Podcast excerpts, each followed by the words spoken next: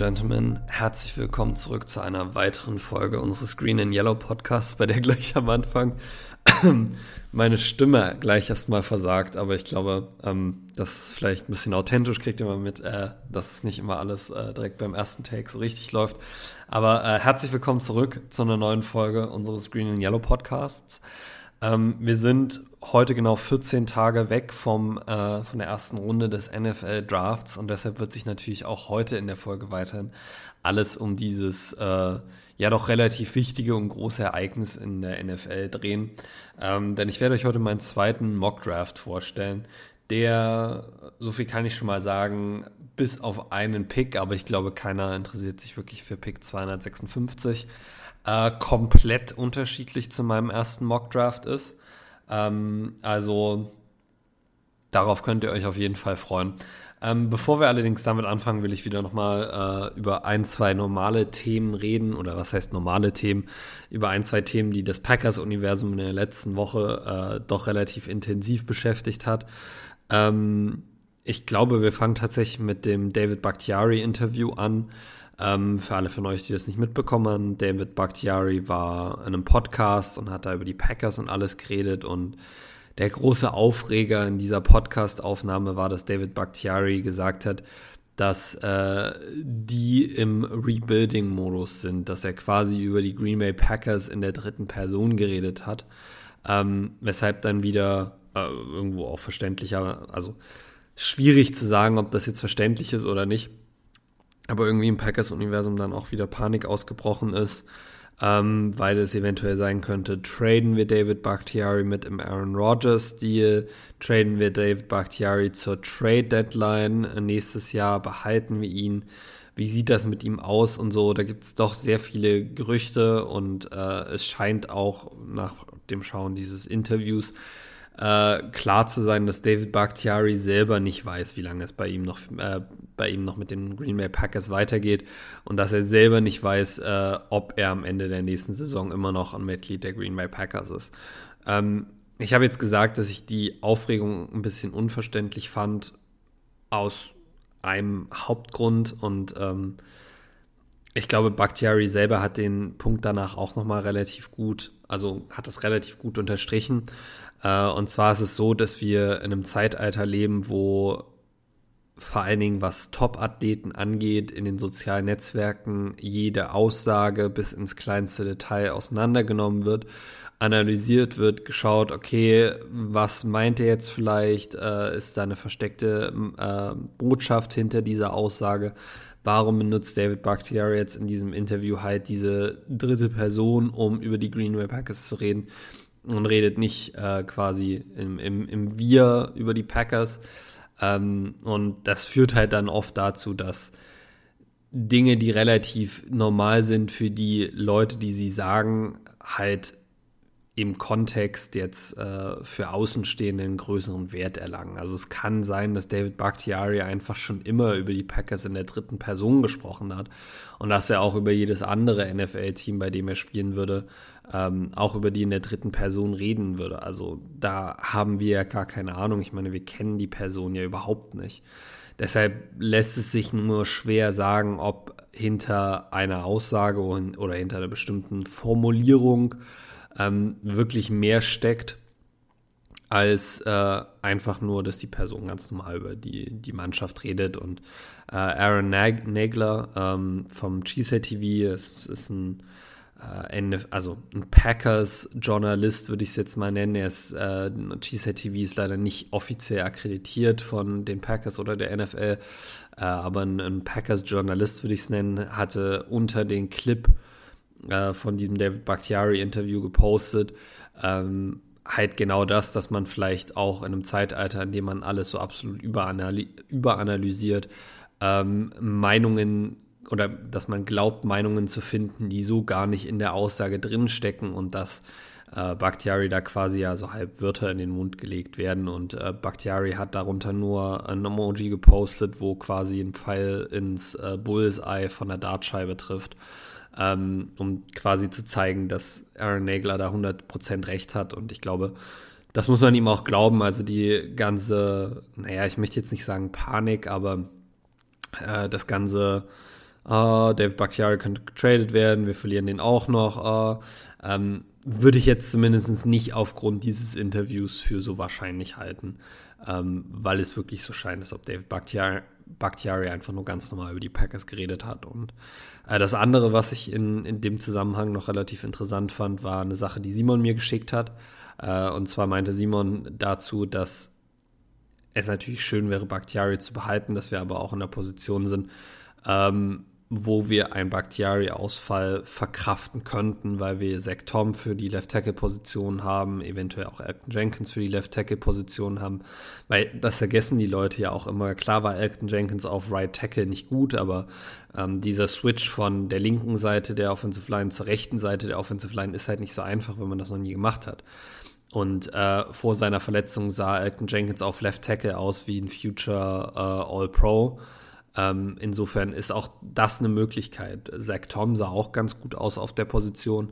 Ähm, wir haben auch auf Right Tackle ein, zwei Optionen. Wir müssen also, wenn wir Bakhtiari traden sollten, nicht in den Panikmodus verfallen und jetzt direkt mit äh, Pick 15 dann noch einen Offensive Tackle nehmen, äh, sondern wir haben da auch ein bisschen quasi den Luxus, äh, so einen Ausfall oder Ausfall im Sinne von, er spielt nicht mehr bei uns, äh, verkraften zu können. Und deshalb würde ich diesem Interview nicht zu viel äh, ja, Wert beimessen oder mich davon jetzt nicht zu sehr verrückt machen lassen. Ähm, wenn ihr meine persönliche Meinung hören wollt, dann würde ich sagen, dass David Bakhtiari alleine aufgrund der Umstrukturierung seines Vertrages die nächste Saison auf jeden Fall bei uns äh, anfangen wird. Ob er sie bei uns beendet, ist eine andere Frage. Ähm, persönlich bin ich immer der Meinung, so ein Cornerstone Franchise Left Tackle ähm, findest du nicht einfach, äh, also findest du nicht immer. Es gibt keine Garantien, dass Elton Jenkins oder Zach Tom diese Position so ausfüllen könnten, wie David Bakhtiari es getan hat. Natürlich muss man auch dann in der nächsten Saison noch schauen, ob Bakhtiari auch noch das Level hat. Aber davon gehe ich jetzt einfach mal grundsätzlich aus. Und äh, wenn das der Fall ist, dann würde ich alles versuchen, um ihn zu halten, weil ich da keinen Grund sehe, ihn gehen zu lassen, wenn er jetzt keinen Trade verlangt und unbedingt weg möchte. Ähm, aber das, äh, dazu kann man halt nur spekulieren. Aber ich glaube, die Chance, dass Bakhtiari Day One nicht bei uns auf dem Opening Roster ist, sind sehr, sehr, sehr, sehr, sehr gering. Ich glaube, die Chancen, dass er bei unserem letzten Spiel nicht mehr auf unserem Roster ist, sind schon wieder ein bisschen höher. Ähm, aber das muss man dann auch alles schauen, wenn die nächste Saison anfängt, wenn wir die Offseason hinter uns gebracht haben. Und vielleicht äh, zeigt uns ja auch die, der Packers Draft, wie sie das sehen. Also wenn sie jetzt einen Offensive Tackle direkt in Runde 1 nehmen, könnte man natürlich weiterhin darüber spekulieren. Aber das ist ja jetzt alles nur eben genau das, und zwar Spekulation. Äh, und die andere Sache, die das Packers-Universum noch beschäftigt hat, waren ähm, ja, neue Informationen zu einem potenziellen Aaron Rodgers-Trade. Es ist wohl so, dass die Packers aktuell nach einem Zweitrunden-Pick dieses Jahr fragen und einem Erstrunden-Pick Nächstes Jahr, dieser Erstrunden-Pick soll allerdings ungeschützt sein, also soll ein garantierter Erstrunden-Pick sein. Ähm, und jetzt kommt der Teil, der mich so ein bisschen frustriert, nervt, sonst, äh, also sucht eure Wörter, es passt irgendwie alles ein bisschen. Äh, und zwar wurde berichtet, dass die Packers und die Jets ähm, vor Aaron Rodgers Pat McAfee Interview schon einen Deal hatten, der halt genau für diese Parameter, also genau diese Parameter umfasst hatte. Ein Zweitrunden-Pick dieses Jahr und garantierte Erstrunden-Pick nächstes Jahr. Ähm, und dann hat sich Aaron Rodgers bei Pat McAfee hingesetzt und hat gesagt, dass er quasi zu 90% retired war. Und es kam, wie es kommen musste. Der äh, Owner der Jets hat das gehört und hat gesagt, naja gut, wenn du diese Offseason schon 90% retired war, warst, dann möchte ich auf jeden Fall nächstes Jahr keinen Erstrunden-Pick abgeben ähm, weil dann ist die Chance, dass du einfach nächstes Jahr retirest, viel zu hoch ähm, und hat damit quasi diesen kompletten Trade ja zunichte gemacht irgendwo erstmal. Ähm, und jetzt scheint es so, dass die Packers weiterhin auf diese Parameter äh, pochen und weiter diesen, diesen Trade haben wollen. Und die Jets sich aber absolut weigern, diesen Trade jetzt durchzuziehen, ähm, weil einfach die Sorge zu groß ist, dass Aaron Rodgers retiren könnte. Und ja, das ist einfach suboptimal. Ich meine, was soll man sagen? Ähm, ich glaube, wir sind alle langsam bereit dafür, dass dieser Trade über die Bühne geht. Ähm, ich meine, Aaron Rodgers hat sich schon von den Packers und den Packers-Fans verabschiedet. Ähm, ich glaube, die Chancen, dass er nächstes Jahr bei uns spielt, sind wirklich extrem gering. Ähm, und ich will ganz ehrlich sein, ich habe keine Lust, dass sich dieser Trade noch äh, bis nach dem Draft zieht. Natürlich, der Draft ist so eine erste äh, Deadline, will ich jetzt mal sagen. Ähm, es wird immer gesagt, dass da die New York Jets die Leverage haben, weil die Packers unbedingt die Picks für dieses Jahr wollen. Ähm, ich sag's mal so, wenn die Packers unbedingt Picks für dieses Jahr wollen würden, äh, hätten sie den Trade vielleicht auch schon über die Bühne gebracht und hätten sich nicht mehr auf diesen Erstrunden-Pick fürs nächste Jahr versteift. Ich glaube also nicht, dass der, äh, dass der Draft eine harte Deadline ist, an der die Packers den Trade gemacht haben müssen. Ähm, ich muss auch sagen, wir haben im, im Draft zehn Picks. Ähm, wenn wir die Picks erst nächstes Jahr kriegen, wäre es nicht das Ende der Welt, äh, wenn du dafür dann einen bessere, besseren Haul kriegst, äh, muss man ja mal sagen. Ähm, und danach ist erstmal lange keine richtige Deadline. Also die nächste richtige Deadline nach dem, nach dem Draft ist eigentlich dann der Opening Day, wo sein Roster-Bonus garantiert wird. Ähm, bis dahin müsste der Trade dann über die Bühne gebracht werden, aber ähm, ich meine, es kann sich noch ziehen. Es, ich sehe auch durchaus die Möglichkeit, dass sich das noch eine Weile zieht, ähm, weil die Packers bisher einfach auch äh, demonstriert haben, dass sie Aaron Rodgers nicht unter Wert verkaufen wollen oder abgeben wollen und ähm, die Jets einfach aktuell nicht bereit sind, äh, diesen Preis zu bezahlen. Also wer weiß, was da noch passiert. Es ist wie gesagt nur ein bisschen frustrierend, dass schon, in, dass die Teams sich schon auf den Deal geeinigt hatten ähm, und dieser Deal dann wegen diesem TV-Interview geplatzt ist. Aber ähm, dieses ganze TV-Interview, die ganze Sache um den Aaron Rodgers-Abschied, den müssen wir unbedingt noch mal in der Folge besprechen ähm, wenn wir mal dazu kommen. Aber äh, ich glaube, da kriegt ihr halt von mir und Simon auch äh, sehr guten Content, weil ich glaube, dass wir da auf unterschiedlichen Seiten des Spektrums stehen. Ähm, womit ich jetzt, bevor das irgendjemand denkt, äh, nicht Aaron Rodgers kritisieren möchte, sondern äh, einfach nur sagen möchte, dass diese Art und Weise, wie dieser ganze Abschied vonstatten gegangen ist bisher, äh, dem dem Status des Aaron Rodgers unwürdig ist. Und ich gebe dafür nicht den Packers alleine die Schuld, sondern ich sehe die Schuld dafür auch bei Aaron Rodgers. Und äh, ein Stück weit finde ich es ein bisschen frustrierend, dass äh, er die ganze Zeit darüber redet, dass es ihm ja nur um, um Respekt geht und er verlangt ja nur Respekt.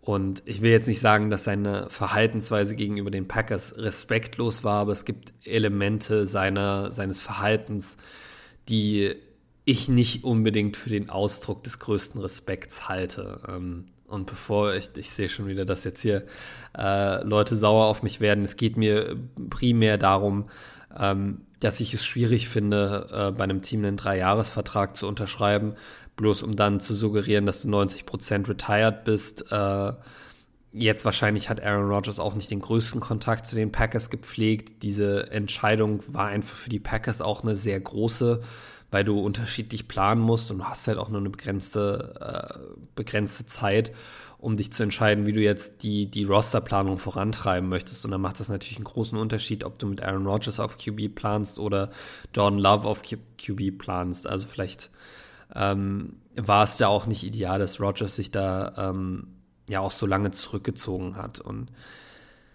ja, das Pat McAfee-Interview hätte ich vielleicht gemacht, wenn der Trade fertig ist und der Trade über die Bühne gegangen ist, einfach weil jede öffentliche Aussage von ihm zu diesem Trade ähm, halt den eigentlichen Trade beeinflussen könnte. Und das ist einfach nicht das, was ich gemacht hätte. Aber das sei, sei jetzt auch mal dahingestellt, weil es, äh, ich jetzt eigentlich nicht so wirklich darüber reden wollte, weil ich, wie gesagt, finde, dass ich das mal mit Simon zusammen in der Folge ähm, bequatschen sollte. Gut, dann würde ich sagen, wir fangen direkt an mit dem Mock Draft 2.0. Ähm, vielleicht kurz vorab. Grundsätzlich äh, sind die gleichen Regeln, die auch für den letzten Mock Draft, ähm, die ich mir für den letzten Mock Draft gesetzt habe, gehen auch hier wieder. Ich habe bloß diesmal nicht sechs Drafts simuliert, sondern nur zwei und habe dann die Mitte gefunden. Ähm, aber ansonsten gelten eigentlich alle Regeln weiter fort. Falls ihr die nochmal hören wollt, dann hört euch einfach den Anfang der letzten Folge an. Da habe ich das nochmal besprochen. Gut. Ähm, auch in diesem Mock Draft war wieder so ein bisschen die Frage, ähm, was machen wir mit unserem Erstrunden-Pick? Und ich muss tatsächlich sagen, so wie die erste Runde in den Mock Drafts äh, von PFF und vom Draft Network fällt, ist die Situation ein bisschen ungünstig für uns. Also natürlich ist es so, dass da jetzt mehr Spieler in den Top 15 gehen, als in dem eigentlichen Draft gehen könnten. Das heißt, die Wahrscheinlichkeit, dass einer der Spieler, die jetzt äh, da immer schon vom Board war, noch da ist, ist ein bisschen höher. Ähm, deshalb lässt sich das ein bisschen schwer vorhersagen. Aber ähm, ja, die Situation ist nicht unbedingt ideal, weil ich glaube, ein Trade-up, äh, habe ich ja letzte Woche schon erklärt, ist nicht unbedingt das, was ich mir vorstelle, weil ich glaube, dass wir mit äh, einem neuen Quarterback an der Center mehr Picks sammeln müssen äh, um so viele junge Spieler wie möglich, um ihn zu versammeln, um ihm die größte Chance zu geben, äh, effektiv zu sein. Ähm, einen Spieler an 15 nehmen, wenn man halt auch zurücktraden könnte und noch einen extra Pick bekommen könnte, ist halt auch ein bisschen sinnlos. Und wenn du zurücktradest, sind halt auch wieder zwei, drei Spieler vom Board, die man vielleicht auch an 15 hätte nehmen können. Ähm, das ist halt alles so ein bisschen schwierig. Aber ich habe mich hier in diesem Mock Draft auch wieder dazu entschieden, ähm, zurückzutraden. Äh, und zwar haben wir hier ähm, die Packers, äh, die schicken äh, Pick 15 und 235 zu den Pittsburgh Steelers für Picks 17 und 80. Ähm, wir gehen also zwei Picks im Draft zurück, kriegen dafür einen Drittrunden-Pick und geben noch einen Siebtrunden-Pick ab. Der Siebtrunden-Pick ist quasi nur ein bisschen für die Kosmetik da. Ähm, Habe ich auch immer schon in NFL-Draft-Trades äh, gesehen, auch in den vergangenen Jahren, dass da einfach noch ein Siebtrunden-Pick für die Optik mit reingeworfen wurde. Ähm, und da wir vier Siebtrunden-Picks haben, habe ich hier kein Problem, diesen Siebtrunden-Pick noch mit reinzuwerfen. Gut, dann. Mit dem 17. Pick im 2023er NFL Draft nehmen die Green Bay Packers Derek Hall, Outside Linebacker, Auburn. Derek Hall ist 22 Jahre alt, 6 Fuß 3 groß, wiegt 254 Pfund, hat einen 9,39 Relative Athletic Score mit einer äh, schlechten Größenote, einer klasse Explosivitätsnote, einer Elite Speed Note und einer klasse Beweglichkeitsnote. In äh, seiner Zeit bei Auburn hat er 146 Tackles gesammelt mit 29,5 Tackles for Loss, 19,5 QB Sacks, 25 QB Hits, 74 QB Hurries, einer Interception und 5 Forced Fumbles. Ähm, Lance Zierlein von NFL.com gibt ihm einen 6.37 Grade, sagt also voraus, dass er ein guter Starter wird. PFF gibt ihm tatsächlich nur eine Drittrunden-Grade äh, mit einem 71,3 Overall-Grade, einem 82,6 Pass-Rush-Grade, einer 61,0 Run-Stop-Grade, aber auch einer Elite 18-prozentigen Pass-Rush-Win-Rate. Also 18% seiner Pass-Rushes gewinnt er auch. Das Draft Network gibt ihm eine 85,0 und damit auch einen Erstrunden-Grade. So. Warum habe ich mich jetzt hier für Derek Hall entschieden? Ähm, Derek Hall ist für mich ein Spieler, der ähm, am 28. April deutlich höher gehen wird, äh, als es einige erwarten. Ähm, tatsächlich ist Hall einer meiner größeren Draft-Crushes dieses Jahr. Er besitzt für mich eine beeindruckende Athletik, äh, Athletik, was man auch in seinem Relative Athletic Score sieht. Ähm, es ist allerdings so, dass du immer wieder Spieler hast, die einen beeindruckenden Relative Athletic Score haben. Wenn du das Tape anwirfst, sehen sie aber deutlich unathletischer aus. Das kann man bei Derek Hall auf jeden Fall nicht sagen. Äh, sein erster Schritt von der Line of Scrimmage ist explosiv und führt immer wieder dazu, dass der Offensive Tackle den Speed Rush respektieren muss. Ähm, ich werde hier jetzt noch relativ oft ähm, das Wort Speed Rush verwenden. Vielleicht will ich das euch ganz kurz erklären, was damit gemeint ist. Ein Speed Rush ist darauf angelegt, dass der, also der Pass Rusher den Offensive Lineman mit Tempo schlägt, wie es der Name schon sagt. Mit Tempo schlägt man einen Spieler, indem man quasi an seiner Außenschulter an ihm vorbeigeht. Also, ähm, ich meine, ihr, ihr kennt alle das Szenario. Der Pass Rusher, Pass Rusher steht an der Line of Scrimmage, der Offensive Tackle steht leicht eingedreht äh, ihm gegenüber Und der Pass Rusher versucht halt Richtung Endzone erstmal zu rushen, äh, quasi an der Außenschulter des Offensive, Offensive Tackles vorbei, um dann wieder nach innen zu ziehen, um zum Quarterback zu kommen. Ähm, genau, also die Offensive Tackle müssen seinen Speed Rush immer respektieren. Ähm, für mich hat sich die Athletik aber auch noch viel mehr dann gezeigt, wenn er in Coverage gedroppt wurde. Ähm, denn das ist ihm tatsächlich, äh, hat Auburn tatsächlich relativ häufig gemacht, was vielleicht seinem Draftstock auch ein bisschen wehgetan hat, weil er fast zu oft in Coverage gedroppt ist. Aber wenn du halt einen 254 Pfund, Pfund Outside Linebacker hast, der mit Jameer Gibbs von Alabama äh, in Man Coverage Schritt für Schritt mithalten kann, zeigt das für mich auf jeden Fall eine, eine unglaubliche Athletik. Ähm, vor allen Dingen auch eine, eine Sideline-to-Sideline-Athletik. Äh, und das ist ja was, was, also gerade die Linie runterrennen können viele Leute von Sideline zu Sideline schnell sein, ist nochmal was anderes. Da brauchst du auch flexible Hüften, die er, glaube ich, ähm, ja, grundsätzlich hat.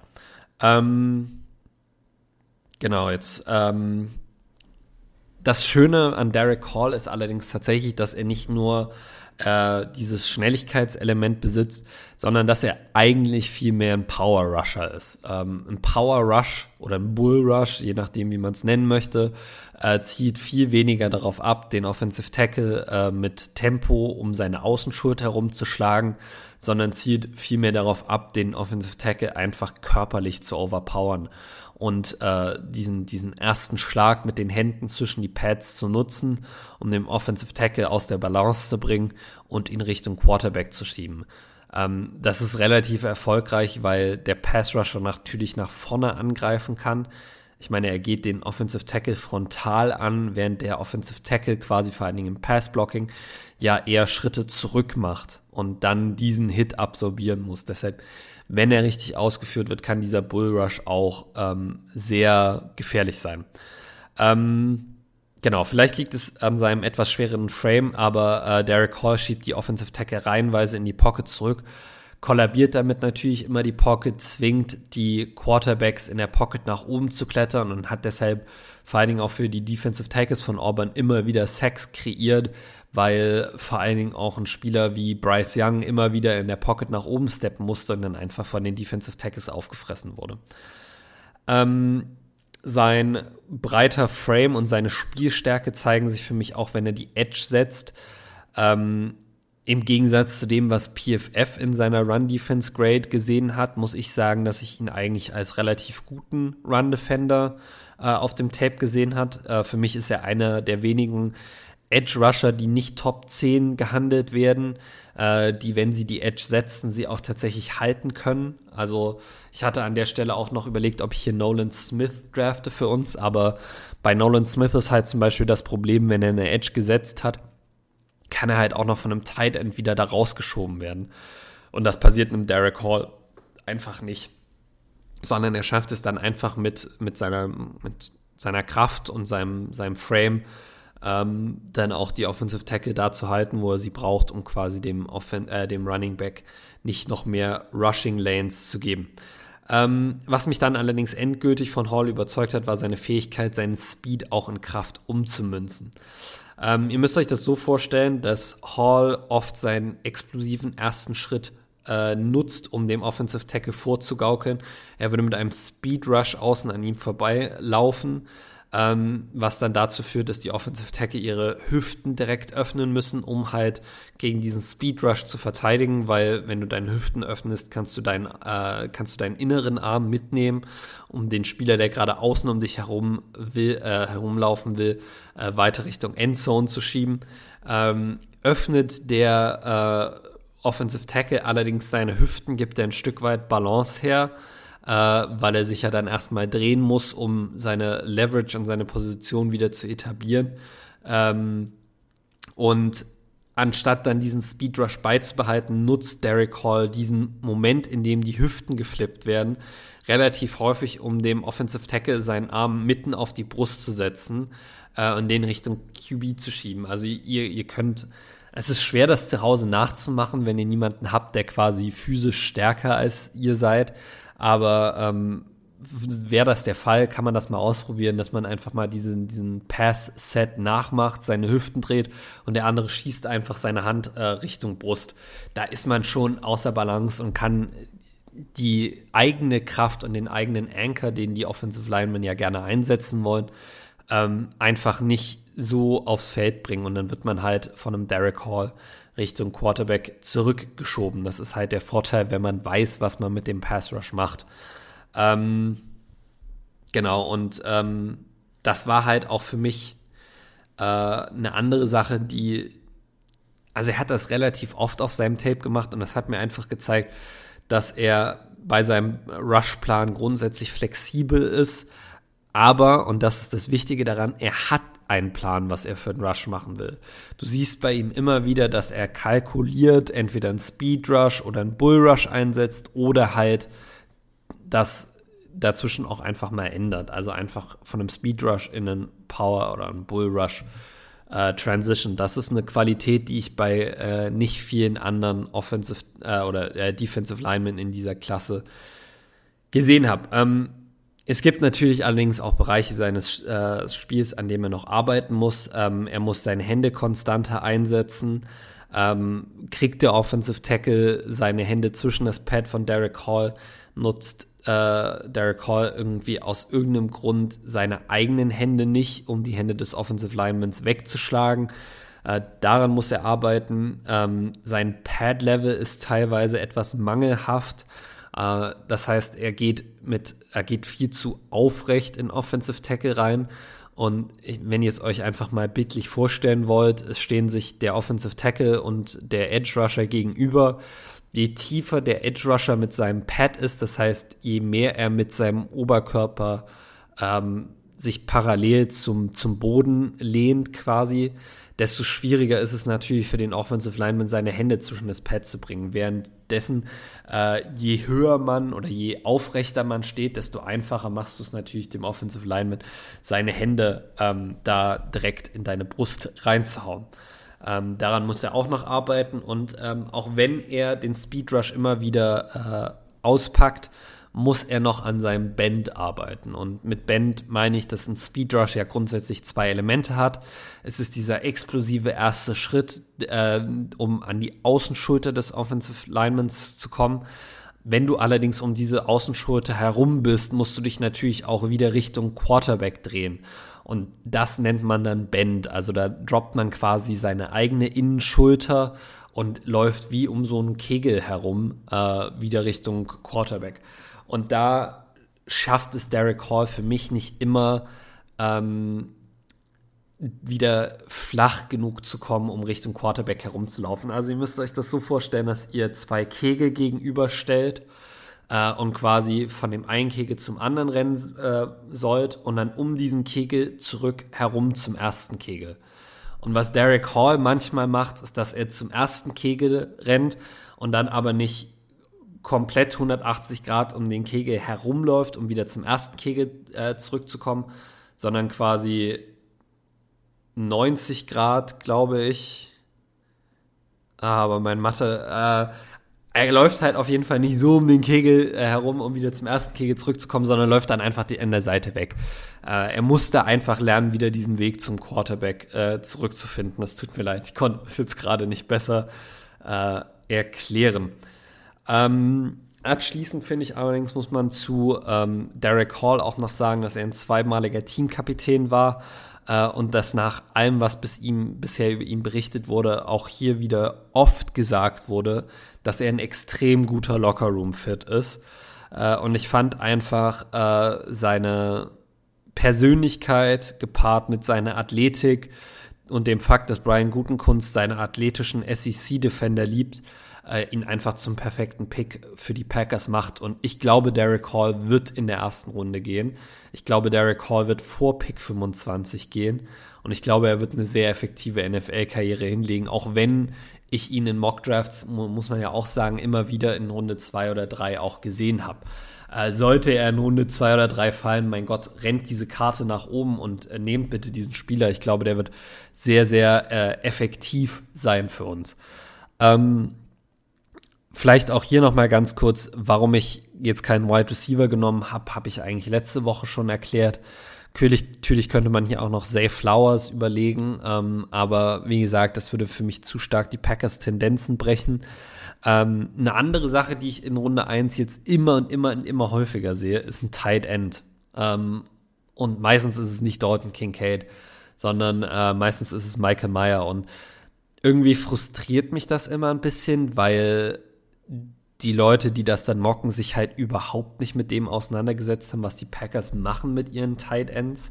Und dass die Packers halt kein Team sind, was einfach einen Tight End auf Slot Receiver stellt und ihn da äh, Routen laufen lässt, wie es die Falcons mit Carl Pitts machen, sondern dass der Tight End in unserer Offense ähm, sehr viele verschiedene Aufgaben übernehmen muss. Und da bin ich mir einfach nicht sicher, dass einer dieser Titans, die in der ersten Runde gehandelt werden, das kann. Und die andere Sache, die ich dazu auch noch mal einfach einstreuen möchte, ist, ähm, lohnt es sich wirklich Titans in der ersten Runde zu nehmen? Und ich lese euch jetzt einfach mal eine Liste von äh, Titans vor, die in den letzten 15 Jahren in der ersten Runde gepickt wurden.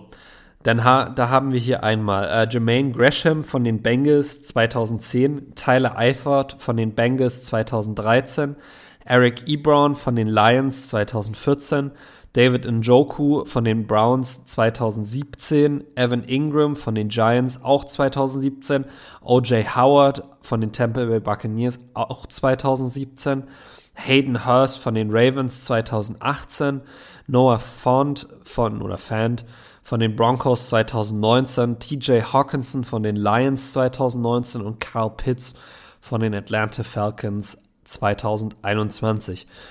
Und jetzt geht mal in euch und überlegt mal ganz ehrlich, welcher dieser Titans für das Team, für das er gespielt hat, wirklich effektiv war. Und da muss man sagen, Tyler Eifert für die Bengals war halbwegs in Ordnung. Ähm, und das war es eigentlich auch fast schon wieder. Also Jermaine Gresham hat man wenig gehört. Eric Ebron war ein großer Bust bei den Lions. David Njoku soll auch die letzten drei, vier Jahre immer wieder getradet werden. Die Browns haben Austin Hooper damals in der Free Agency geholt, weil sie mit Njoku nicht zufrieden waren. Äh, Evan Engram hat jetzt bei den Jacksonville Jaguars das erste Mal so halbwegs äh, sich erfolgreich gezeigt, aber dann halt auch nicht in der Rolle des klassischen Tight Ends, sondern auch eher als Slot Receiver. OJ Howard ist nicht mehr bei den Bucks, Hayden Hurst ist nicht mehr bei den Ravens. Äh, Noah Fant habe ich auch nichts wirklich gehört von den Broncos, was die mit ihm. Äh, nee, die haben die, ich nehme alles zurück. Haben die Noah Fant nicht sogar zu den Seahawks getradet? War da nicht irgendwas? Also, äh, auch auf jeden Fall wild. TJ Hawkinson ist von den Lions schon zu den Vikings getradet worden für einen Apfel und ein Ei. Und seien wir doch mal ehrlich, die Falcons und Carl Pitts war auch ein, also es tut mir leid, wenn ich das sage, es ist ein verschwendeter Pick. Die Falcons haben so große andere Needs und ein in dem man auf Slot Receiver einsetzt und in der Red Zone nicht anwerfen kann, das ist einfach nicht sinnvoll. Und ich verstehe nicht, wie man sich diese Liste von, von Spielern anschauen kann und weiterhin im guten Gewissen andauernd drei Titans in der ersten Runde mocken kann.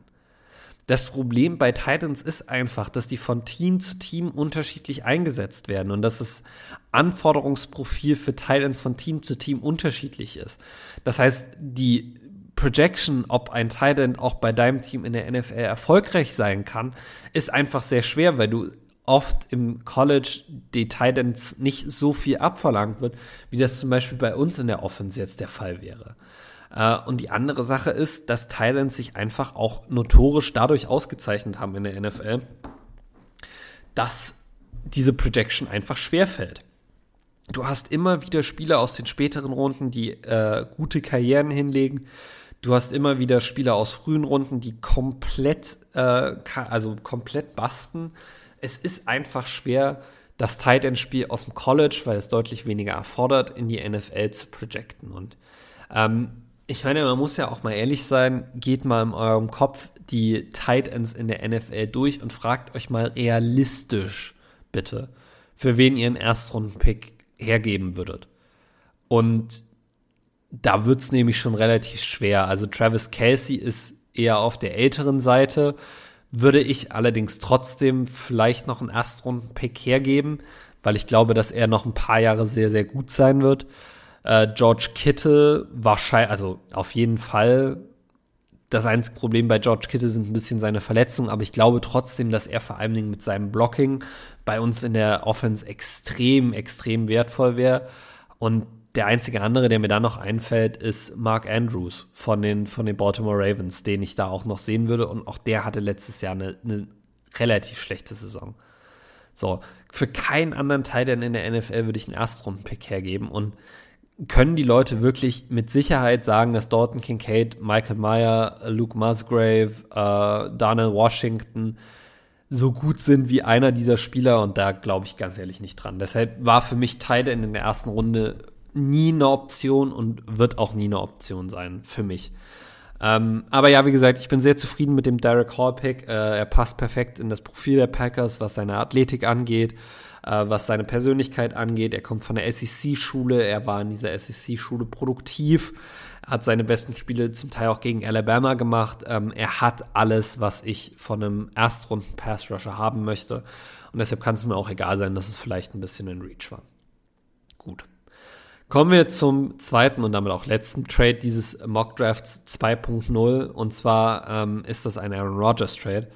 Ähm, und ich habe hier die Packers, die Aaron Rodgers und einen unter Bedingungen gestellten 2024 Viertrunden-Pick zu den New York Jets schicken für Picks 42, 43 und Jeremy Ruckert. Das ist jetzt ein anderes Trade-Paket, vor allen Dingen auch ein anderes Trade-Paket, als aktuell die Packers wollen, zumindest wenn man den ähm, Gerüchten traut. Ähm, für mich würde dieser Trade allerdings sehr viel Sinn ergeben. Ähm, Woody Johnson, der Owner der Jets, möchte keinen Erstrunden-Pick für einen Spieler abgeben, bei dem er sich äh, nicht sicher sein kann, dass er nächstes Jahr spielt, was ich auch irgendwo verstehen kann. Ähm, deshalb ähm, nehmen wir das quasi zwei Zweitrunden-Picks, die direkt hintereinander sind, hintereinander sind dieses Jahr. Äh, und einen Spieler, von dem ich sehr viel halte, in Jeremy Ruckert. Äh, Jeremy Ruckert hat letztes Jahr bei den äh, Jets als Drittrunden-Pick genau einen Ball gefangen, weil er einfach in einem äh, Tight End Raum hinter vielen anderen bereits NFL erfahrenen Spielern sitzt. Da konnte potenziell noch ein äh, Mercedes Lewis mit dazu kommen. Ähm, ich glaube also nicht, dass Jeremy Ruckert unbedingt jetzt die Aussichten hat auf noch mehr Spielzeit. Ähm, ich mochte ihn letztes Jahr sehr, als er aus Ohio State rausgekommen ist. Ich glaube, er wäre eine sehr gute Ergänzung für unseren Tight End Raum und ich glaube, mit dem Wert, den ein junger Tight End hat, der erst in seinem zweiten Jahr ist, in Verbindung mit dem zweiten Zweitrunden-Pick dieses Jahr, den wir kriegen, ähm, wäre für mich zumindest genug, um den fehlenden Erstrunden-Pick aus dem nächsten Jahr wieder wettzumachen. Also ähm, ich wäre, glaube ich, unglaublich glücklich damit, wenn wir die zwei Zweitrunden-Picks kriegen und einen Spieler, der letztes Jahr ein Drittrunden-Pick war, bei dem ich viel Entwicklungspotenzial auch noch sehe und der auf einer Position spielt, auf der wir einen ziemlichen Need haben. Ähm, vielleicht noch ganz kurz der äh, 2024er Viertrunden-Pick, den wir zu den Jets schicken.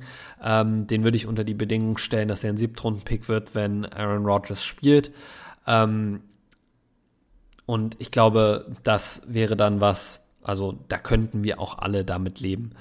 Ähm, ich habe jetzt relativ häufig gesehen, dass Corey Davis, der Wide Receiver von den Jets, als potenzieller Spieler noch mit im dem Trade gehandelt werden könnte. Allerdings wäre das nur möglich, wenn Corey Davis seinen Vertrag quasi oder eine, Vertrag, eine Gehaltskürzung in Kauf nimmt oder annehmen würde.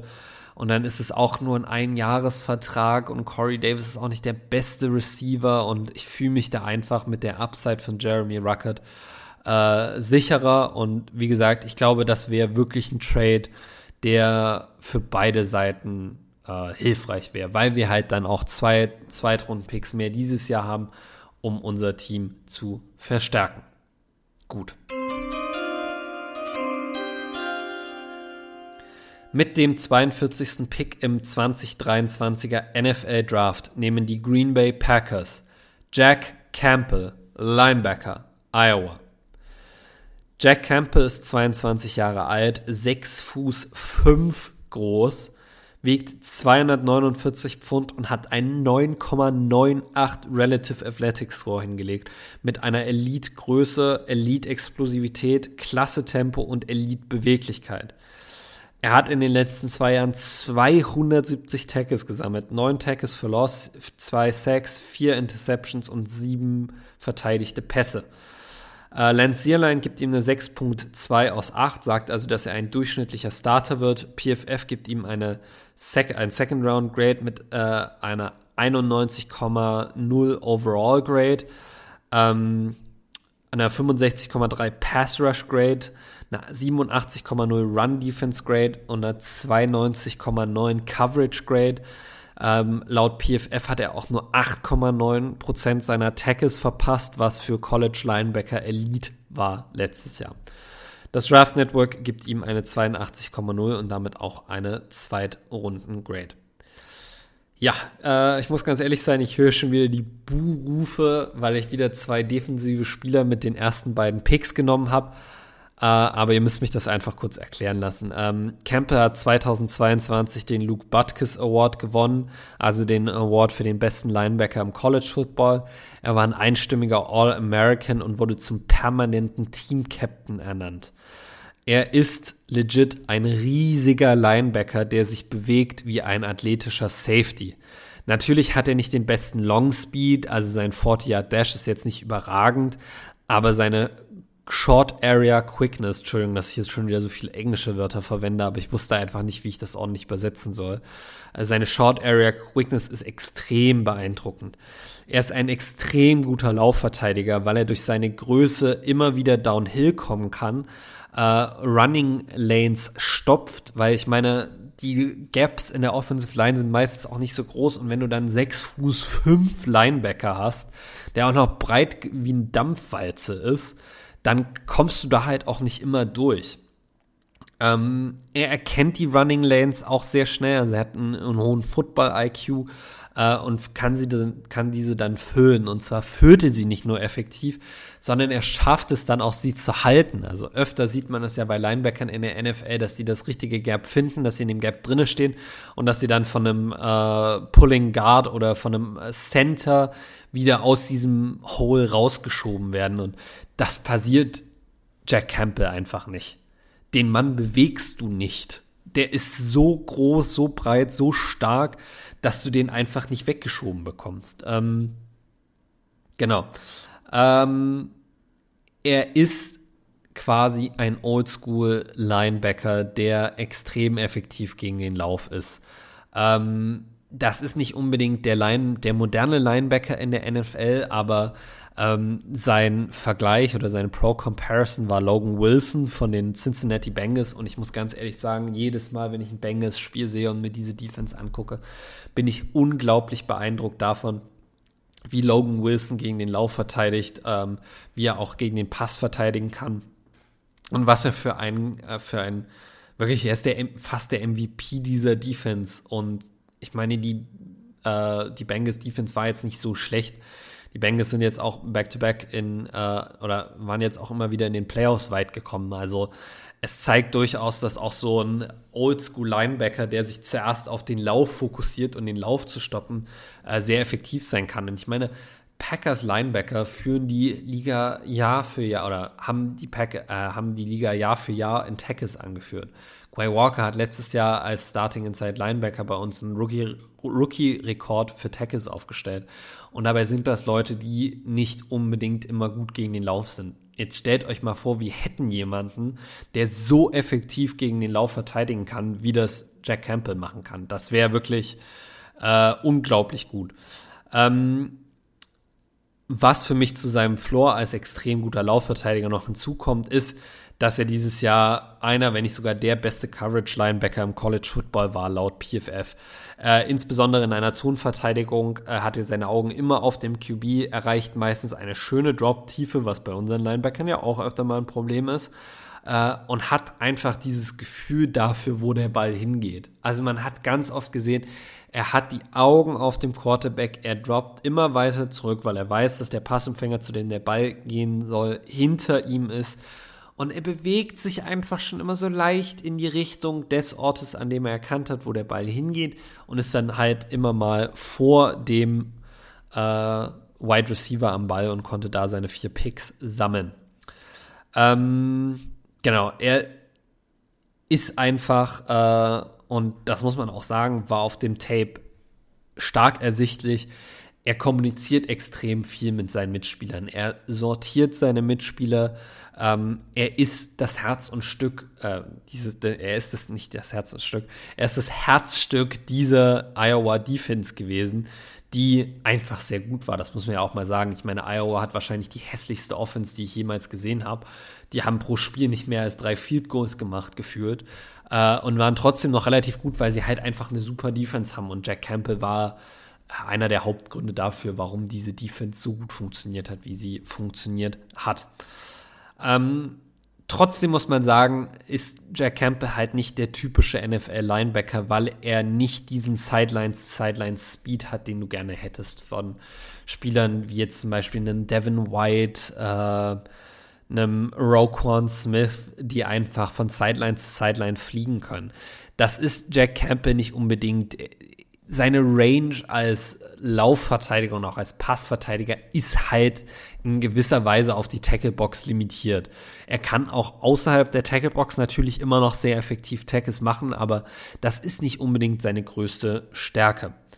Ähm, dazu kommt noch, dass seine Hüften etwas steif sind, was es vor allen Dingen in Man-Coverage äh, schwierig für ihn machen wird in der NFL.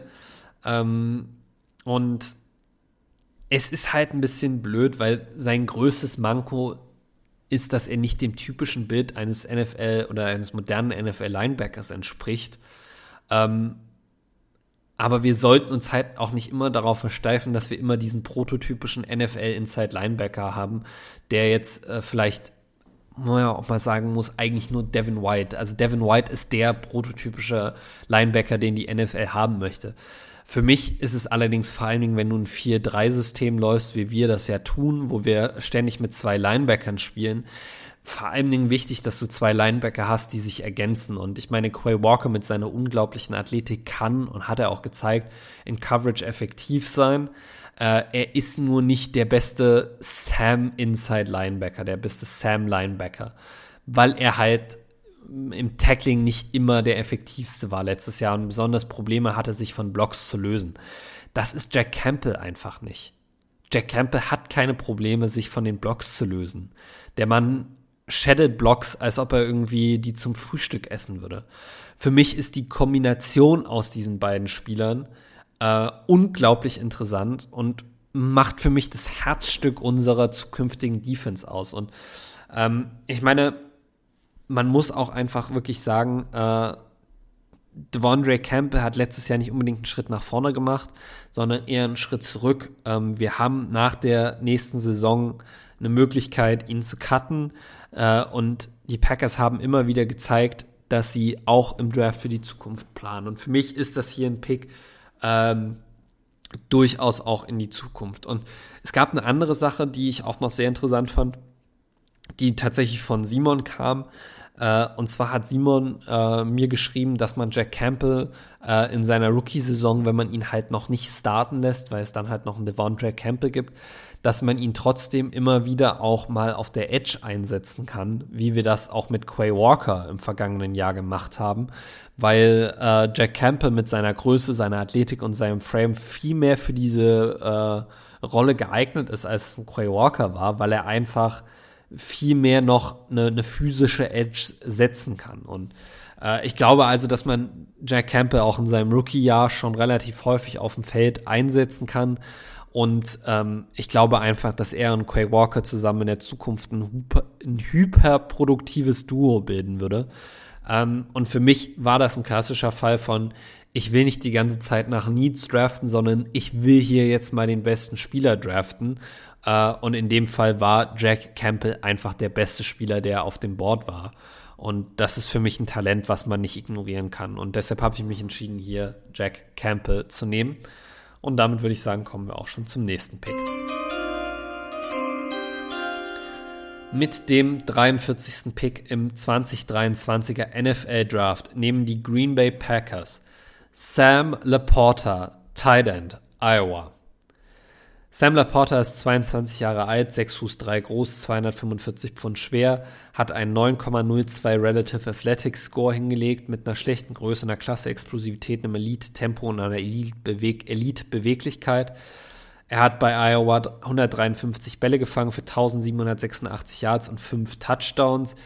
NFL.com's Lance Zierlein gibt ihm eine 6,18 aus 8. Ähm, sagt also, dass er Potenzial zum Starter hat. PFF gibt ihm ein Zweit- bis Drittrunden-Grade mit einem 80,1 Overall-Grade. Äh, das Draft Network gibt ihm eine 78,5 aus 100, also eine Third-Round-Grade.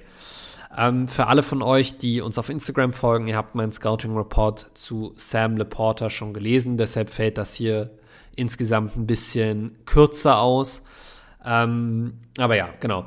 Für mich macht Sam Laporta sein, äh, also Sam Laporta, und da muss ich ein bisschen entgegen dem gehen, was ich vorhin zu den Titans gesagt habe. Ähm, Sam Laporta ist ein Spieler, bei dem man durchaus Fragen stellen kann, ob er mit der Rolle, die wir für äh, Tight Ends vorgesehen haben, klarkommt. Ähm, das größte Manko bei ihm ist, dass er nicht der beste Blocker ist. Ähm, er ist zwar willig zu blocken, aber er kann Blocks meistens nicht länger als zwei Sekunden halten. Ähm, und da stellt sich halt die Frage, ob er in unserem System als Tight End 1 funktionieren kann, wenn er halt ein unterdurchschnittlicher Blocker ist, der einfach ein sehr, sehr guter Route Runner ist. Ähm, ich kann nur das Gleiche sagen, was ich letzte Woche auch schon gesagt habe. Ich sehe Josiah de Guara als Tight End 1 bei uns, auch wenn wir Sam Laporta und Jeremy Ruckert noch mit dazu haben. Uh, Josiah de Guara ist ein super Blocker, der wird die Rolle super ausfüllen können. Jeremy Ruckert ist auch ein relativ guter Blocker und damit bleibt für Sam Laporta halt die Möglichkeit, auch seine athletischen Fähigkeiten und seine Fähigkeiten im Route Running immer wieder einzusetzen, weil er halt nicht gezwungen ist, direkt der Nummer 1 Blocker zu sein. Und man muss halt sagen, Sam Laportas größte Stärken liegen in seiner Fähigkeit, in seinen Fähigkeiten als Passempfänger. Der Mann läuft wunderschöne Routen.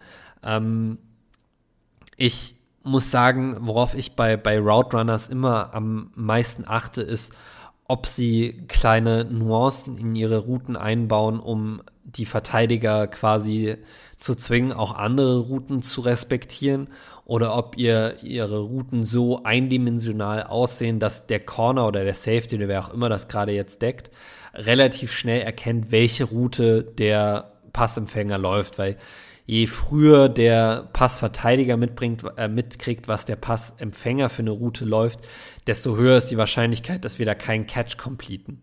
So.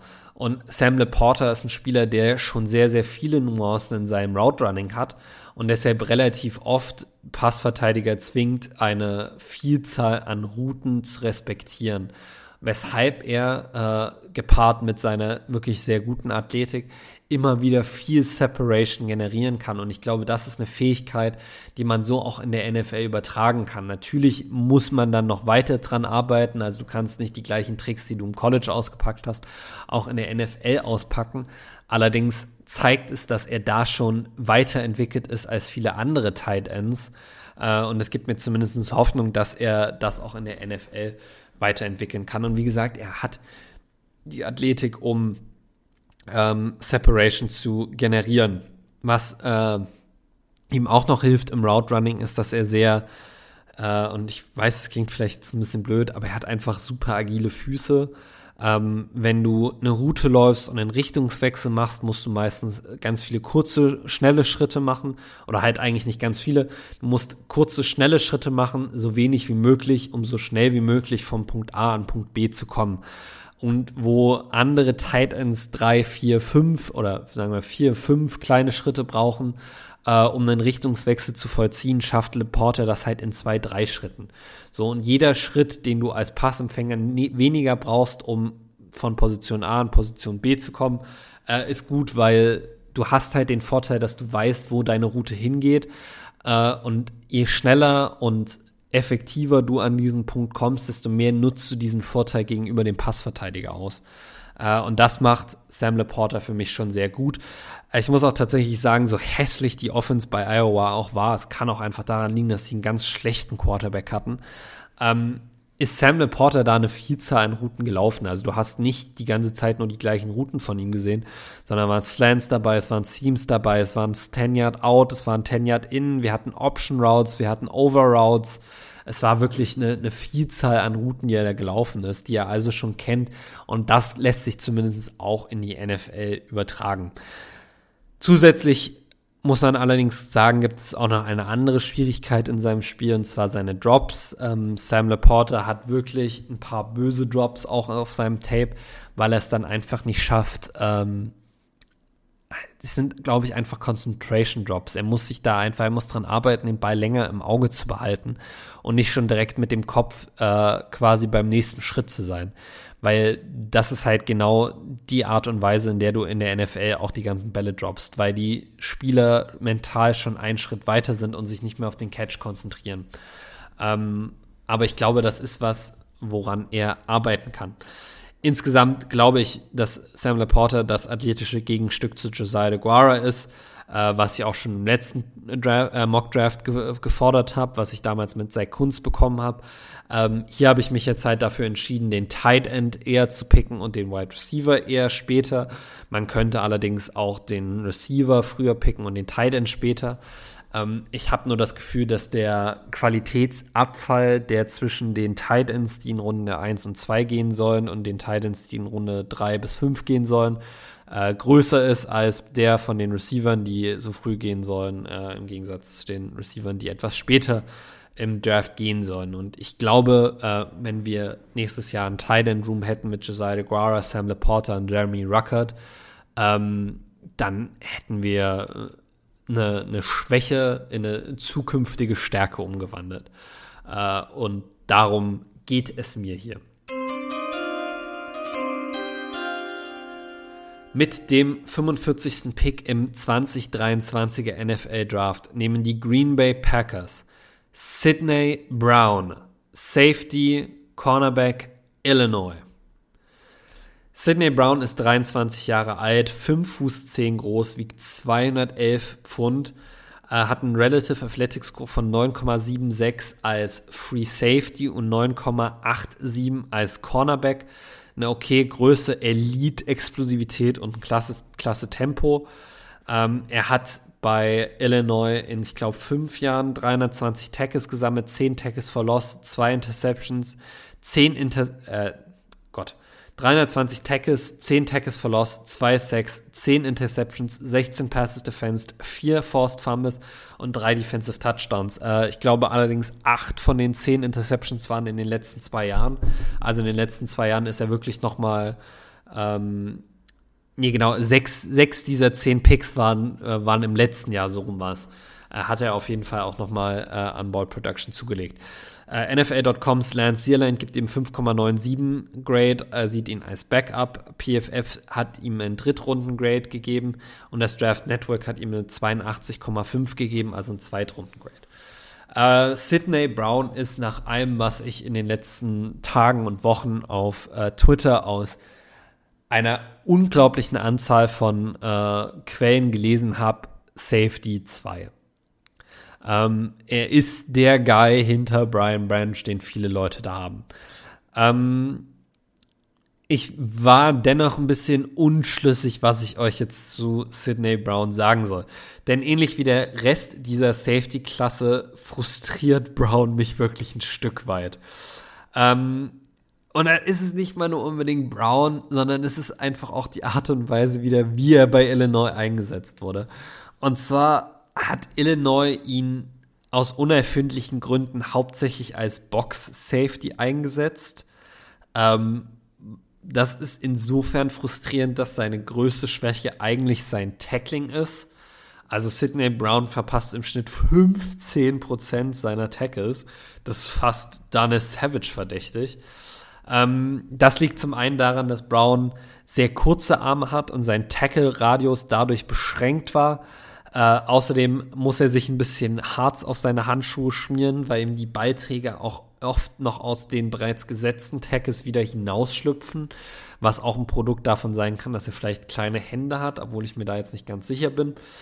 Ähm, das ist halt wirklich die größte Schwäche in seinem Spiel. Ähm, auf der anderen Seite ist Brown aber auch ein umwerfender Athlet, wie es halt der Relative Athletic Score zeigt. Äh, und man sieht es auch auf seinem Tape. Ähm, er hat den Football-EQ und vor allen Dingen auch die Schnelligkeit, um Routen zu jumpen. Er hat die Schnelligkeit, um auch von der tiefen Safety-Position grundsätzlich noch zur Line of Scrimmage zu kommen und da dem Running Back zu begegnen. Ob ihn dann auch tackeln kann, ist eine ganz andere Frage. Ähm, aber genau, er hat eine Erfahrung auf einer Vielzahl an Positionen. Wie gesagt, äh, Illinois hat ihn zum Teil als Box Safety Linebacker mäßig eingesetzt. Sie haben ihn zum Teil als tiefen Safety in der Cover 2 eingesetzt. Sie haben ihn auch als Slot Corner eingesetzt. Also äh, er hat da wirklich viel Erfahrung. Ähm, genau. Ähm, aber für mich sind vor allen Dingen auch seine 10 Picks Ausdruck dessen, dass er nicht nur ein guter Run-Defender ist. Und mit Run-Defender meine ich natürlich äh, Pass-Coverage-Spieler. Und es passiert, wenn man versucht, nebenbei noch sein Ladekabel für sein MacBook einzustecken. Da äh, wirft man die Sachen durcheinander.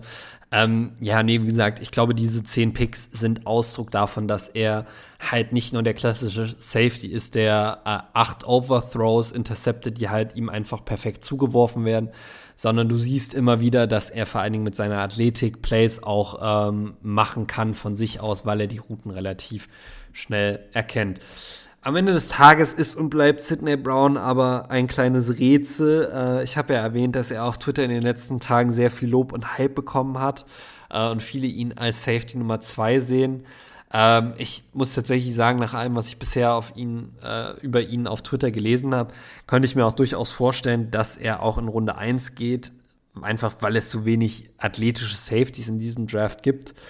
Ähm, es ist für mich ein bisschen wie Daniel Savage, der vor äh, dem Day One seines Drafts auch nicht sehr viel Runde 1 Hype bekommen hat, sondern eher Runde 2 oder 3.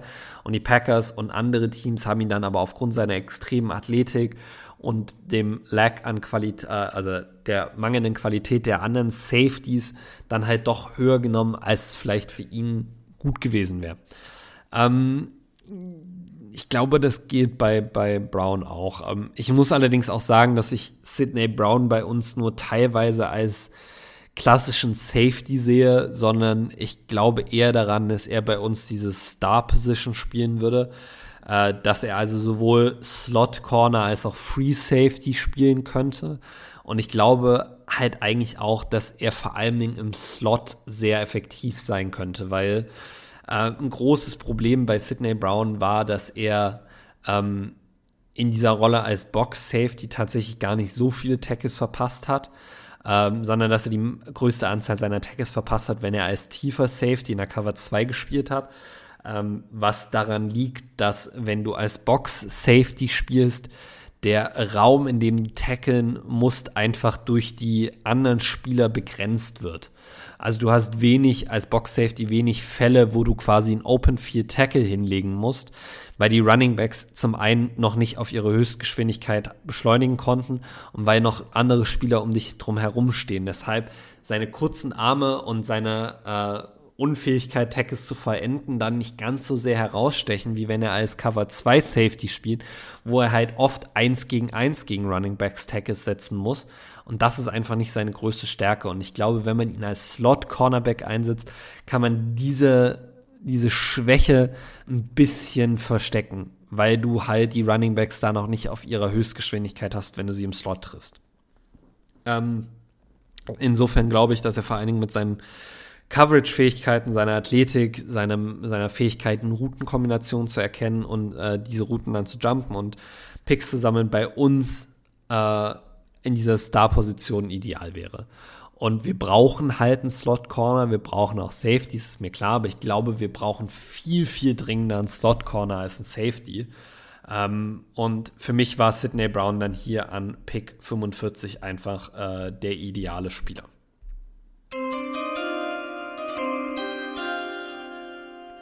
Mit dem 78. Pick im 2023er NFL Draft nehmen die Green Bay Packers A.T. Perry, Wide Receiver Wake Forest. A.T. Perry ist 23 Jahre alt, ähm, je nachdem, welchem Medium man glauben mag, zwischen 6 Fuß 3 und 6 Fuß 5 groß, wiegt 198 Pfund, obwohl Simon in seiner Folge zu ihm auch schon, aber komme ich gleich nochmal dazu, schon gesagt hat, dass sein Playing Weight wahrscheinlich eher bei 215 Pfund sein wird. Er hat ein 9,62 Relative Athletic Score hingelegt mit einer guten Größe, einer guten Explosivität, einem Elite-Tempo und einer guten Beweglichkeit. Er hat in seiner College-Karriere 171 Bälle gefangen für 2662 Yards und 28 Touchdowns. Uh, NFL.coms Lance Zierlein gibt ihm einen 6,26 Grade, sagt also, dass er ein durchschnittlicher Starter wird. PFF gibt ihm einen Zweit- bis Drittrunden-Grade. Uh, das Draft Network gibt ihm 70,0, also einen Fünftrunden-Grade. Ja, was soll ich zu A.T. Perry oder wie Simon sagen würde, zu Katy Perry sagen?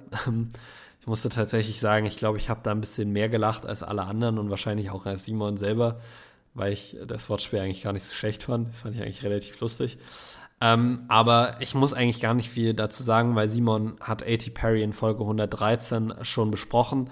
Ähm, ich kann euch also nur empfehlen, dass ihr euch diese Folge nochmal anhört. Ähm, der Teil zu A.T. Perry beginnt, glaube ich, ungefähr bei einer Stunde 15 aber da will ich nicht ganz mich drauf festnageln lassen. Äh, insgesamt, wenn ihr noch mal was zu der Wide Receiver Klasse hören wollt, äh, hört euch ruhig Folge 113 an. Da bespricht Simon seine, ich glaube, es sind Top 10 am Ende, äh, bespricht er. Ähm, aber ja, ich kann mich dem, was Simon gesagt hat, eigentlich im, weiten, im weitesten auch nur anschließen. Ähm, für mich ist A.T. Perry auch ein bisschen ein Boom- oder Bust-Prospect. Äh, er, hat die Athletik, um für uns ein konstanter Deep Threat zu sein. Äh, sein Basketball-Hintergrund zeigt sich auch immer wieder bei tiefen Pässen, wenn er seinen Körper einsetzt, um den Ball abzuschirmen.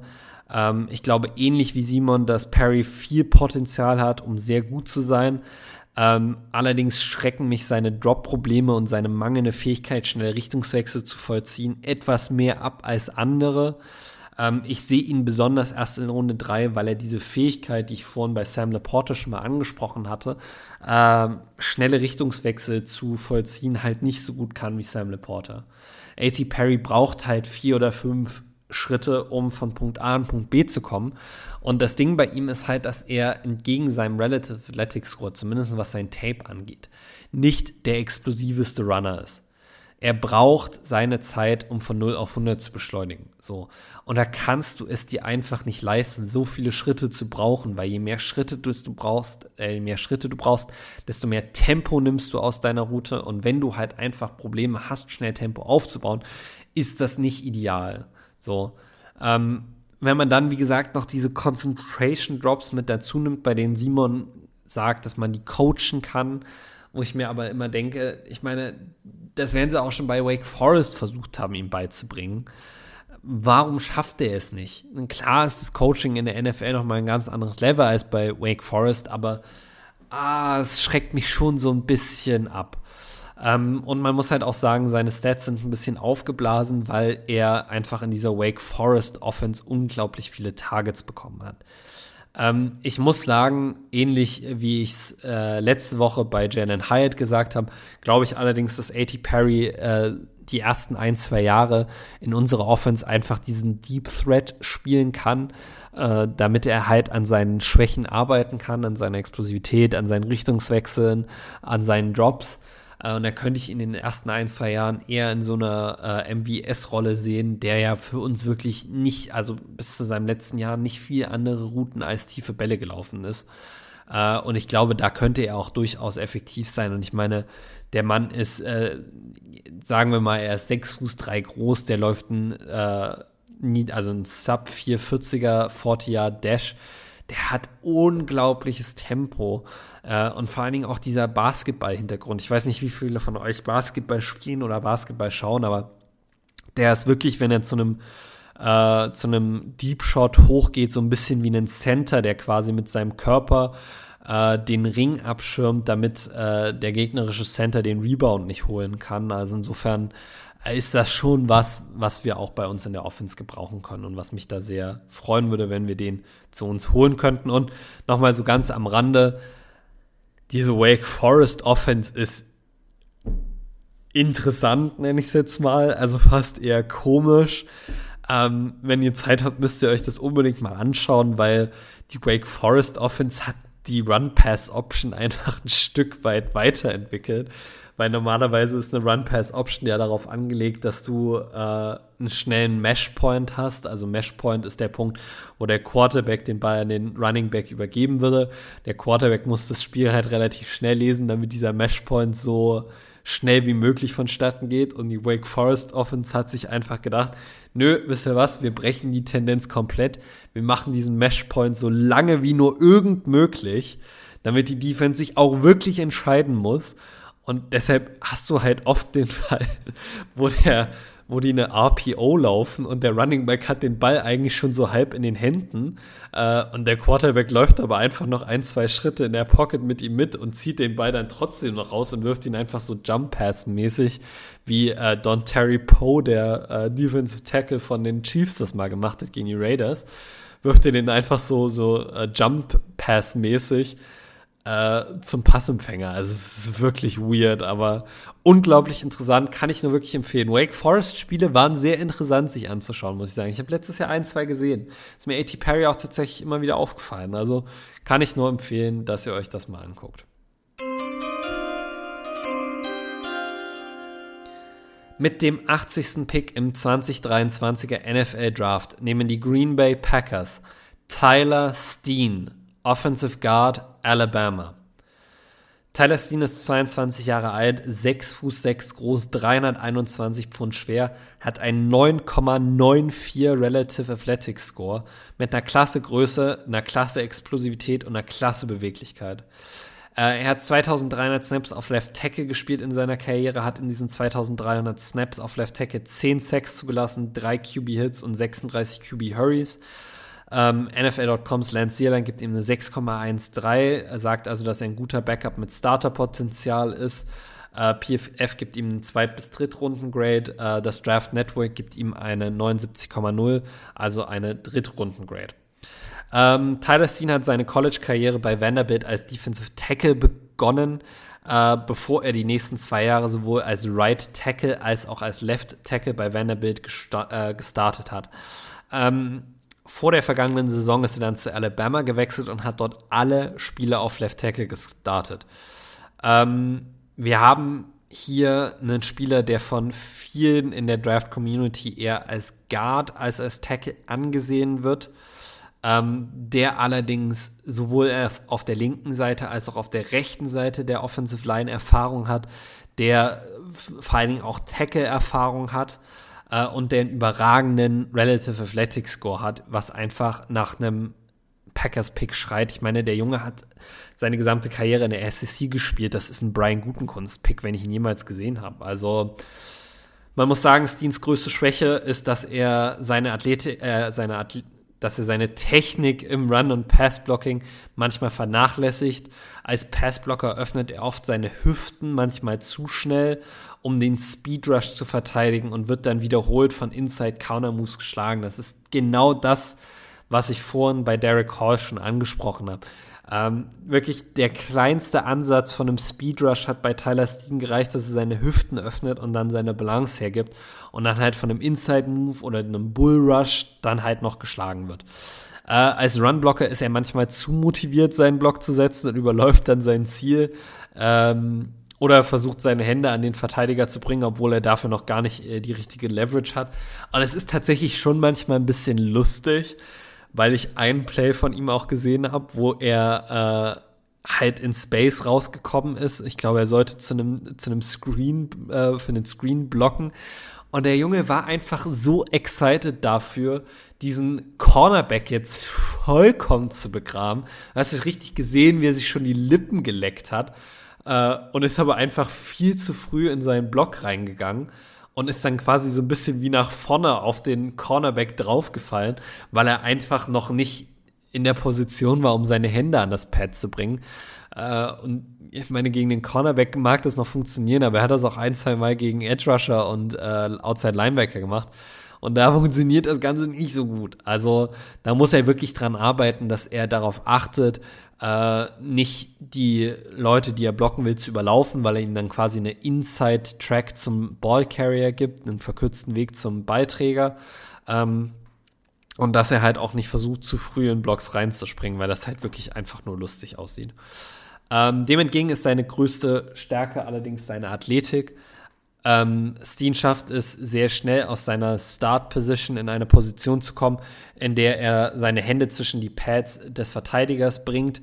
Äh, gegen den Lauf kann er mit seinen schnellen vertikalen Schritten oft in eine Position kommen, in der er diktiert, wo der Verteidiger hingeht. Das ist der klassische Fall von, ähm, ich mache schnelle Shuffle-Schritte an der Line of Scrimmage lang und dann schiebe ich dich einfach Richtung Sideline. Ähm, genau. Wenn er seine Hände einmal an den Gegenspieler hat, äh, bewegt er seine Füße sehr gut stetig weiter und schafft es so, Blocks überdurchschnittlich lange zu halten. Ähm, er hat bei Alabama mehrere Spiele als Left Tackle gestartet. Äh, das schafft man tatsächlich nur, wenn man auch die mentale Seite des Spiels gemeistert hat. Ansonsten lässt sich Nick Saban nicht die Blindside seines Quarterbacks protecten. Ähm, ich muss also zusammenfassend sagen, ein Spieler aus einer SEC-Schule mit einem hohen Relative Athletic Score, der für seine mentalen Fähigkeiten gelobt wird, primär ein starker Pass Protector ist und Erfahrung auf beiden Seiten der Offensive Line hat, wirklich, ich wette 10 Euro darauf, dass wir ihn draften. So, ich habe leider gerade niemanden, mit dem ich wetten kann, aber ich würde darum wetten, dass wir ihn draften würden, weil er einfach, er passt zu perfekt in das Profil von uns. Ich kann mir sogar vorstellen, dass wir ihn in der zweiten Runde nehmen, weil er einfach so perfekt bei uns in dieses athletische und das insgesamte Profil reinpasst.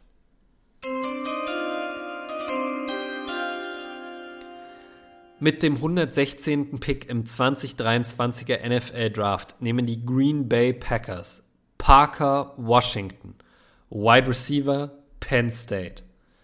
Parker Washington ist 21 Jahre jung, 5 Fuß 10 groß, 204 Pfund schwer. Es gibt keinen Relative Athletic Score für ihn, weil er weder beim Combine noch bei seinem Pro Day getestet hat. Er hat in seiner College-Karriere bei Penn State 146 Bälle gefangen für 1920 Yards und 12 Touchdowns. Er hat von Lance Zierlein ein 5,95 Grade bekommen, also ein Average Backup. Ähm, von PFF hat er einen Drittrunden-Grade bekommen mit einer 71,4% Contested Catch Rate, die Elite war, und mit nur drei Drops im College, was auch Elite war.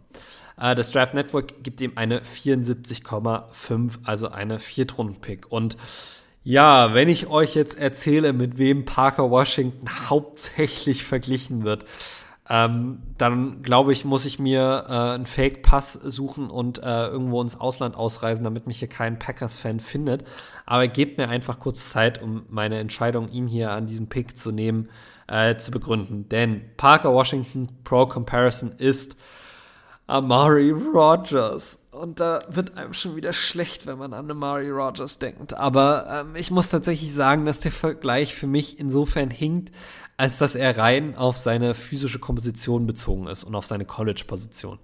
Der Vergleich kommt wirklich aus meiner Sicht einfach nur daher, dass Amari Rogers und Parker Washington beide gebaut sind wie Running Backs und ausschließlich im Slot gespielt haben.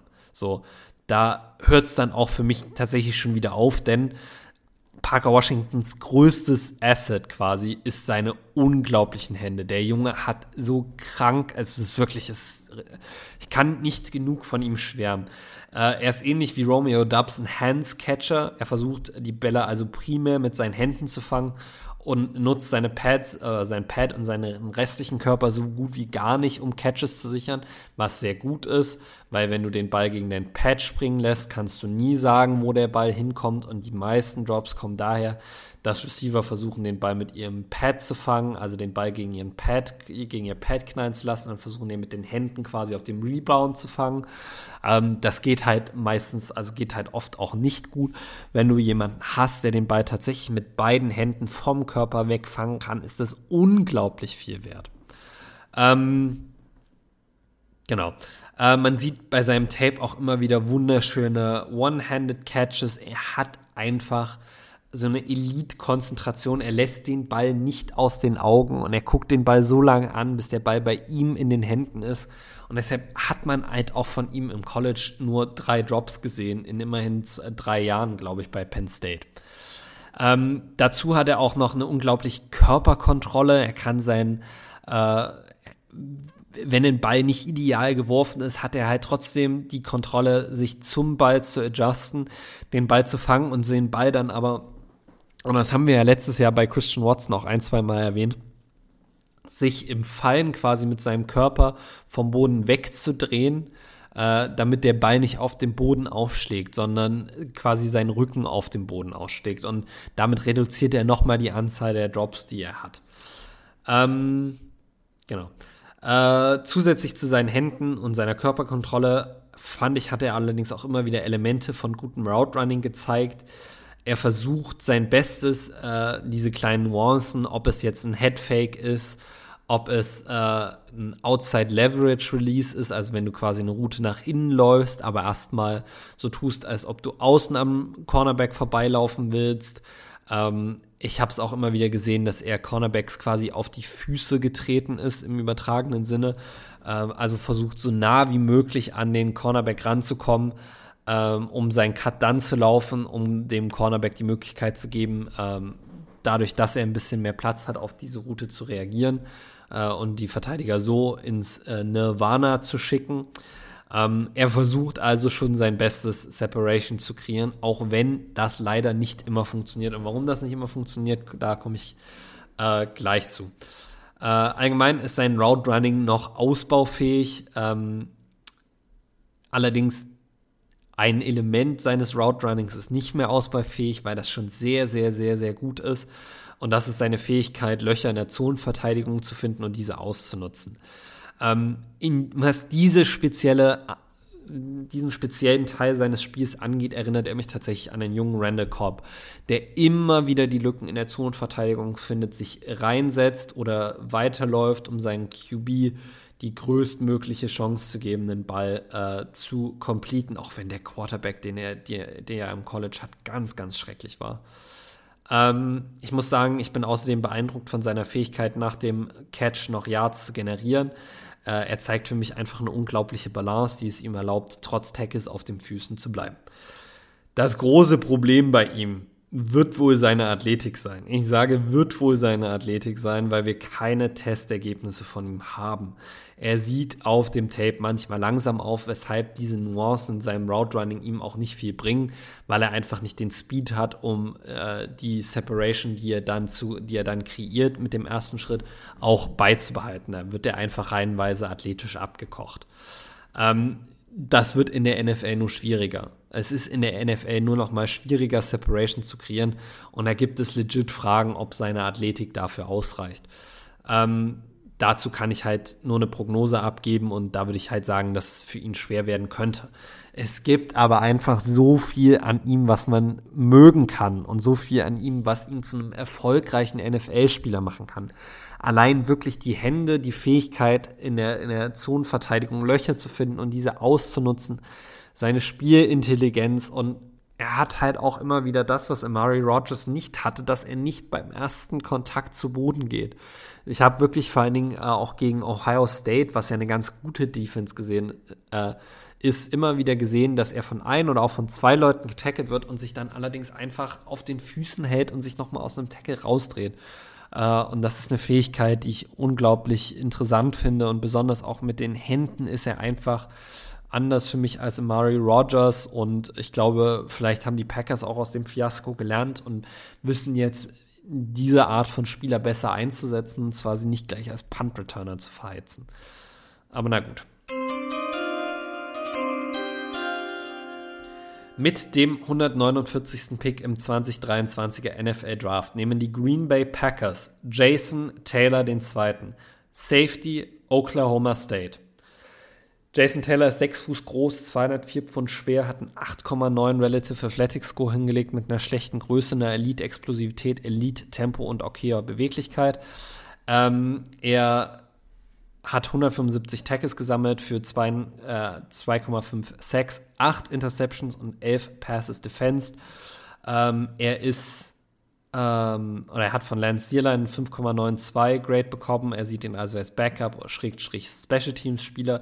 PFF gibt ihm eine 72,2 äh, Overall Grade und das Draft Network eine 70,0, also eine 5 Runden Grade. Taylor ist ähnlich wie Sidney Brown eine etwas schwierige Evaluation und schwierig in dem Sinne, dass die Probleme, die die beiden haben, sehr, sehr, sehr identisch sind. Also wenn euch das gleich bekannt vorkommt, was ich euch hier äh, erzähle, liegt das einfach daran, dass die äh, sich in ihren Schwächen auch ein bisschen ähneln. Ähm, 2021 hatte Taylor tatsächlich nur drei Miss Tackles und sah aus wie ein klasse Box Safety. Äh, 2020 hatte er dann unter einem neuen Defensive Coordinator 17 Missed Tackles. Äh, und da kann man sich halt nur fragen, wie das bitte zustande kommt. Äh, und bei Jason Taylor ist halt das Problem, dass er nicht der athletischste Spieler ist. Ähm, das führt dazu, dass sein Tackling sich immer dort verschlechtert, wo er in einem größeren Raum tackeln muss. Ähnlich wie das bei Sidney Brown mit den kurzen Armen und den kleinen Händen ist. Äh, 2021 wurde er als Box Safety eingesetzt, musste also hauptsächlich Spieler tackeln, die zwischen den beiden Tackles der Offense gelaufen sind. Äh, wie ich vorhin schon erklärt habe, ist der Raum in diesem, oder ist der Platz in dieser, zwischen den Tackles in dem sich der Beiträger bewegen kann, deutlich limitiert. 22 wurde er dann öfter auch mal als tiefer Safety eingesetzt, musste plötzlich mehr Downfield kommen und viel in Open Space tackeln und das liegt ihm einfach nicht, weil er dafür einfach nicht die Short Area Quickness hat. Ähm, genau. Jetzt habe ich mein, in meinem Skript den, den Ort verloren, wo ich war. Ähm, genau, dafür sieht es auf seinem, äh, dafür sieht er auf seinem Tape auch einfach zu unathletisch aus. Jetzt kommt aber der große Twist oder die große, ja, was auch immer, mir fällt gerade das deutsche Wort auch nicht ein. Äh, Taylor hatte 2022 in seiner neuen Rolle sechs Interceptions. Dreimal so viele wie in den vergangenen drei Jahren zusammen. Oder davor. Äh, viele seiner Picks entstammen seinem überdurchschnittlichen Football-IQ. Er ließ den QB gut und hat dann auch genug Athletik, um schlechte Bälle äh, abzufangen. Insgesamt lässt sich sagen, dass Taylor ein harter Hitter ist, der oft Tackling-Probleme hat, aber mit seinem guten Football-IQ und guter Explosivität Plays im Passing-Game machen kann. Äh, für mich ist er die Definition von underrated. Ich glaube, sein Floor ist der eines Core Special Teams Players, aber ich sehe ihn auch als Upside Box Safety. Ich glaube ganz ehrlich, dass sich Jason Taylor über kurz oder lang in diese Adrian Amos Rolle entwickeln kann. Er hat Coverage-Fähigkeiten, das haben wir gesehen äh, im letzten Jahr. Äh, Coverage-Fähigkeiten, um immer wieder auch äh, Picks zu fangen. Er kann auch tackeln. Er hat es ja in dem 2021er äh, Jahr gezeigt. Da hatte er relativ wenig Miss-Tackles. Ähm, man muss ihn bloß in die richtige Position bringen, um seine Tackles zu machen. Und ähm, da muss man Joe Barry vertrauen, dass er das hinkriegt.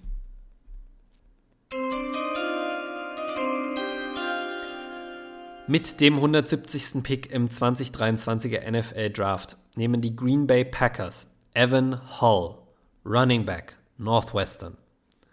Evan Hall ist 22 Jahre jung, 5 Fuß 10 groß, 209 Pfund schwer, hat ein 9,33 Relative Athletic Score hingelegt mit einer schlechten Größe, einer Klasse Explosivität, Elite, Tempo und einer guten Beweglichkeit. Bei Northwestern hat er 488 Touches, also Rushes und Receptions zusammen. Nee, Entschuldigung, ich nehme alles zurück. Er hat 488 Rushes für 2417 Yards, 18 Touchdowns und 94 Receptions für 851 Yards und 4 Touchdowns. Lance Airline gibt ihm 5,8 Grade, also als Backups Schrägstrich Special Teamer. PFF gibt ihm 73,3 overall. Das Draft Network gibt ihm 71,5, also einen Fünftrunden-Pick. Ich muss tatsächlich sagen, die Erklärung zu diesem Pick ist relativ kurz ausgefallen, weil ich mich einfach viel zu lange bei diesem Pick aufgehalten habe. Ähm, ich wollte eigentlich einen Defensive Tackle nehmen, aber die Defensive Tackles, die alle noch äh, available waren, haben alle unter 285 Pfund gewogen. Das ist einfach viel zu wenig. Äh, deshalb habe ich mich nochmal umorientiert und habe mir gedacht, mit einem Fünftrunden-Pick kann man auch mal einen Future-Need bedienen. Äh, Aaron Jones macht zwar alles, um so lange wie möglich ein Teil der Green Bay Packers zu sein. Ähm, es könnte allerdings dennoch sein, dass seine Zeit bei uns zu Ende geht.